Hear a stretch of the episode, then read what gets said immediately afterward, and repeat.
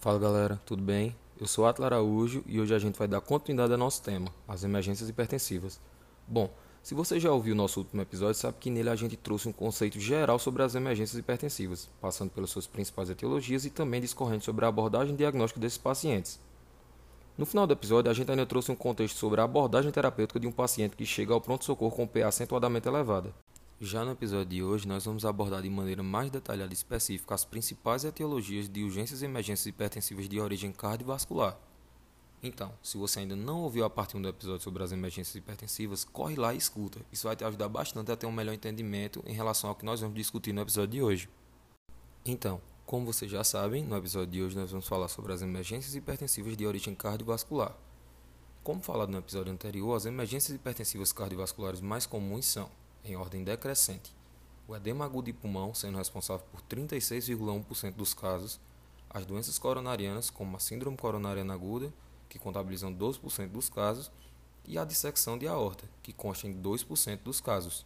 Falando inicialmente sobre as doenças coronarianas, entende-se que aqueles pacientes com insuficiência coronariana crônica estável que apresentarem piora da classe funcional, ou seja, sem dor ao repouso, que caracteriza uma síndrome coronariana aguda, associada a uma PA elevada, esses pacientes devem ser avaliados quanto ao tratamento empregado e sua adesão a esse tratamento. Então, as medicações devem ser ajustadas. Se não houver contraindicação, os beta-bloqueadores devem ser introduzidos ou ter suas doses até aumentadas. Além disso, outros antipertensivos poderão ser associados para controle adequado dessa PA. Os pacientes deverão ainda ser encaminhados para acompanhamento ambulatorial precoce para que haja um ajuste fino da medicação, bem como avaliação e tratamento de outros fatores de risco. Falando agora sobre as síndromes coronarianas agudas, nota-se que estas podem estar acompanhadas de uma elevação da PA, que vai ocorrer devido ao quê? O que é que vai gerar essa elevação da PA? Vai ser através de um reflexo do miocárdio isquêmico. Além disso, o aumento da resistência vascular periférica eleva a demanda de oxigênio por parte do miocárdio, pelo aumento da tensão parcial do ventrículo esquerdo. Em relação aos nitratos, entende-se que estes, quando administrados por via intravenosa, atuam reduzindo a resistência vascular periférica, melhorando a perfusão coronariana e ainda possuem um importante efeito venodilatador, o que vai favorecer a uma redução da pré-carga e do consumo de oxigênio pelo miocárdio. É importante lembrar o que? Que o nitroprusiato de sódio não está indicado devido ao mecanismo de roubo de fluxo causado por uma vasodilatação generalizada, que vai ocorrer nos vasos coronarianos da irresistência. Naqueles pacientes com angina instável, infarto agudo do miocárdio com ou sem supra-DST, deve-se fazer aquele protocolo que a maioria já deve conhecer, que é o mnemônico do Monabich. E o que seria o Monabich? Morfina, oxigênio, nitrato, AS, beta-bloqueador, IECA, clopidogrel, heparina e também foram adicionadas as estatinas. Lembrar que sempre se deve fazer dupla antiagregação associada a uma anticoagulação, que seria AS mais clopidogrel mais clexane. Porém, o nosso objetivo nesse episódio não é ter tanto aprofundamento no tratamento completo de uma síndrome coronariana aguda, mas sim saber como tratar a PA acentuadamente elevada nessas situações. Então, em relação à PA acentuadamente elevada em caso de síndrome coronariana aguda, quais são os consensos e o que se deve fazer? Bom, segundo a sétima diretriz de hipertensão arterial da Sociedade Brasileira de Cardiologia, que ela é bem recente, foi publicada agora no ano 2017, segundo essa diretriz, a nitroglicerina intravenosa é indicada nas primeiras 48 horas para o tratamento de quê? De hipertensão arterial, de isquemia persistente e também da insuficiência coronariana. No entanto, o uso dessa nitroglicerina não deve excluir uma abordagem terapêutica com outras intervenções comprovadas para que haja uma redução da mortalidade, como o uso do beta-bloqueador até mesmo do IECA. Porém, está contraindicado caso tenha havido um uso recente, que seria entre 24 e 48 horas, daqueles inibidores da fosfodiesterase, que seria, por exemplo, a tal da lafila ou a sildenafila. Por fim, os beta-bloqueadores intravenosos estão indicados em indivíduos com hipertensão arterial os quais não apresentem sinais sugestivos de insuficiência cardíaca, evidência clínica de baixo débito cardíaco, aumento de risco para a ocorrência de choque cardiogênico ou outras contraindicações relativas ao bloqueio beta. Dando seguimento às emergências hipertensivas de origem cardiovascular, vamos falar agora sobre o responsável pelo maior número de casos, que é o edema agudo de pulmão. Geralmente, esse edema ele ocorre no contexto de uma descompensação de um quadro de insuficiência cardíaca. A marcante elevação da PA leva a um aumento das cargas ventriculares, o que acaba por aumentar o estresse da parede ventricular e também o consumo de oxigênio pelo miocárdio, levando a uma piora na função miocárdica, sistólica e ou diastólica. Porém, em geral, esse edema agudo de pulmão, a disfunção que tem nele é predominantemente diastólica, ou seja, a função sistólica está preservada e a queda no débito se deve a um enchimento cardíaco inadequado por uma redução da complacência ventricular. E como esse paciente vai chegar no pronto-socorro? Habitualmente, o paciente chega na emergência com muita dispneia, ansioso, sudoreico, com má perfusão periférica e também com cianose.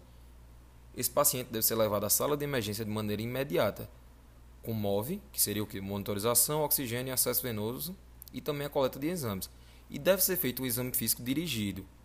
Caso haja disponibilidade, deve-se indicar precocemente a ventilação não invasiva.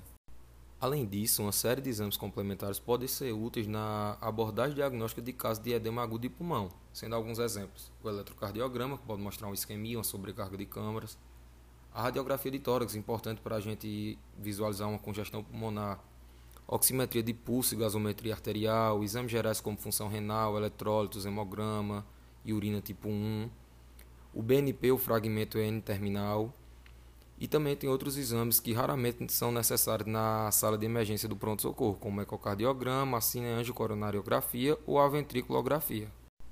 Já em relação ao tratamento do edema agudo de pulmão hipertensivo naqueles pacientes que chegam ao pronto-socorro, esse tratamento teria o que como objetivo? Aliviar rapidamente os sintomas, reverter as anormalidades hemodinâmicas agudas, reverter o edema pulmonar e também investigar causas tratáveis dessa descompensação. Como já foi comentado, a ventilação não invasiva deve ser indicada de maneira precoce. E essa ventilação não invasiva deve ser associada a algumas drogas. Primeiramente, falando sobre a furosemida. Quando administrada intravenosamente, a furosemida causa venodilatação em cerca de 15 minutos, diminuindo assim a pré-carga tanto no ventrículo direito quanto no ventrículo esquerdo. Ela também induz a diurese aproximadamente 30 minutos após a sua administração, com pico em 1 às 2 horas. Ainda em relação à furosemida, a sua dose inicial é de 0,5 a 1 mg por quilo, de maneira intravenosa, e ela pode ser repetida conforme a resposta do paciente. Falando agora sobre a morfina, a morfina exerce inúmeros efeitos benéficos. Ela diminui a pré-carga e, em menor grau, a pós-carga e a frequência cardíaca. Diminui também a sensação de dispneia e a ativação do sistema nervoso simpático. Tais efeitos podem resultar em redução significante do consumo de oxigênio pelo miocárdio. Entretanto, essa morfina pode causar depressão respiratória do sistema nervoso central. A dose usual da morfina é de 2 a 5 mg intravenosa a cada 5 a 30 minutos. Agora os nitratos. A nitroglicerina ela melhora os sintomas do edema agudo de pulmão hipertensivo, ela alivia a congestão pulmonar e melhora também a perfusão coronariana. A melhora resultante de quê? Primariamente de uma redução da pré-carga pelo efeito venodilatador. O efeito final é a redução do consumo de oxigênio pelo miocárdio, com melhora da performance cardíaca e aumento do volume sistólico, além de um alívio direto da congestão pulmonar. Além disso, com doses progressivamente maiores ocorre um efeito arteriodilatador, resultando em redução da pós-carga. A dose inicial da nitroglicerina intravenosa é de 5 a 10 mg por minuto, podendo ser titulada a cada 3 a 5 minutos e até que seja obtida a resposta desejada. A dose máxima vai ser variável, mas gira em torno de 100 a 200 mg por minuto. Falando agora por fim sobre o nitroprussiato de sódio, ele é um potente vasodilatador arterial. A dose inicial é de 0,3 a 0,5 mg por quilo por minuto, com aumentos de 0,5 mg por quilo por minuto a cada 3 a 5 minutos, até que se chegue aos efeitos hemodinamicamente desejados. A dose usual é de 3 a 5 mg quilo por minuto e a dose máxima é de 10 mg quilo por minuto. Para terminar esse nosso assunto sobre as emergências hipertensivas ligadas ao sistema cardiovascular, vamos agora falar sobre a dissecção de aorta. Essa dissecção de aorta é classificada em tipo A, quando envolve a aorta ascendente, e tipo B, se não a envolve. Em geral, as dissecções proximais, que são do tipo A, ocorrem em indivíduos que apresentam anormalidades do colágeno, como por exemplo a síndrome de Marfan. Já as dissecções distais do tipo B ocorrem em indivíduos com hipertensão de longa data. As dissecções do tipo A respondem melhor ao tratamento cirúrgico, enquanto as do tipo B ao tratamento clínico, embora ambas devam ser estabilizadas clinicamente logo no início. E quais seriam os achados clínicos dessa dissecção de aorta? Bom, o quadro clínico ele é muito variável, mas deve ser suspeitado na presença de alguns sintomas, como uma dor torácica grave de início agudo, que tem localização quase sempre anterior retroesternal, e que frequentemente se irradia para o dorso, na região interescapular, de maneira inicial, e algumas vezes vai se irradiar também para o abdômen.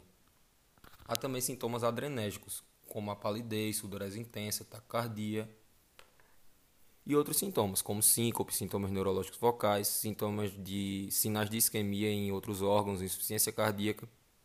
Já o tamponamento cardíaco e a paraplegia eles sugerem já uma complicação dessa dissecção. Em relação ao exame físico, o que é importante saber é que o paciente vai chegar parecendo estar em choque, mas a PA quase sempre vai estar elevada. Os pulsos podem apresentar-se assimétricos, isso é bem característico de dissecção de aorta. Vai ser quando tem uma PA medida em ambos os braços, com diferença significativa, geralmente maior do que 30 milímetros de mercúrio. Pode-se ouvir também o sopro de regurgitação aórtica. E também pode ser encontrado sinais de tamponamento cardíaco e de derrame pleural. Alguns achados de complicações da dissecção são os déficits neurológicos variáveis e a isquemia de extremidades, além também dos sinais de tamponamento, como já tinha falado anteriormente. Já em relação aos exames complementares, é importante colher exames gerais, como hemograma, estudos de coagulação, eletrólitos, função renal. Também pode ser pedido o eletrocardiograma, que vai poder mostrar sinais de hipertrofia ventricular esquerda, decorrente da hipertensão crônica, Pode ser normal ou também pode eventualmente mostrar normalidades agudas, predominantemente da parede inferior. Se essa dissecção, é claro, envolver o órtico coronariano direito. Tem que se ter cuidado com a elevação do segmento ST em parede inferior. Eventualmente pode ser uma dissecção de aorta. Já o raio-x de tórax muitas vezes mostra um alargamento do mediastino, que é inespecífico, e um contorno aórtico anormal, podendo ser encontrados sinais de derrame pericárdico e pleural. Já em relação ao diagnóstico específico dessa dissecção, ele é feito através da tomografia helicoidal de tórax ou do ecocardiograma transesofágico. Eventualmente também pode ser feito com ressonância e angiografia. Essa tomografia helicoidal é um exame bastante novo, que consegue ter excelente acurácia e, sobretudo, uma rapidez na sua execução, sendo feito em menos de um minuto.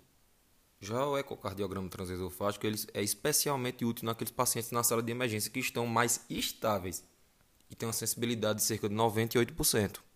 Também há a possibilidade de se fazer um ecocardiograma transtorácico, porém esse apresenta uma sensibilidade menor, cerca de 75% para as dissecções do tipo A e apenas 40% para as dissecções do tipo B.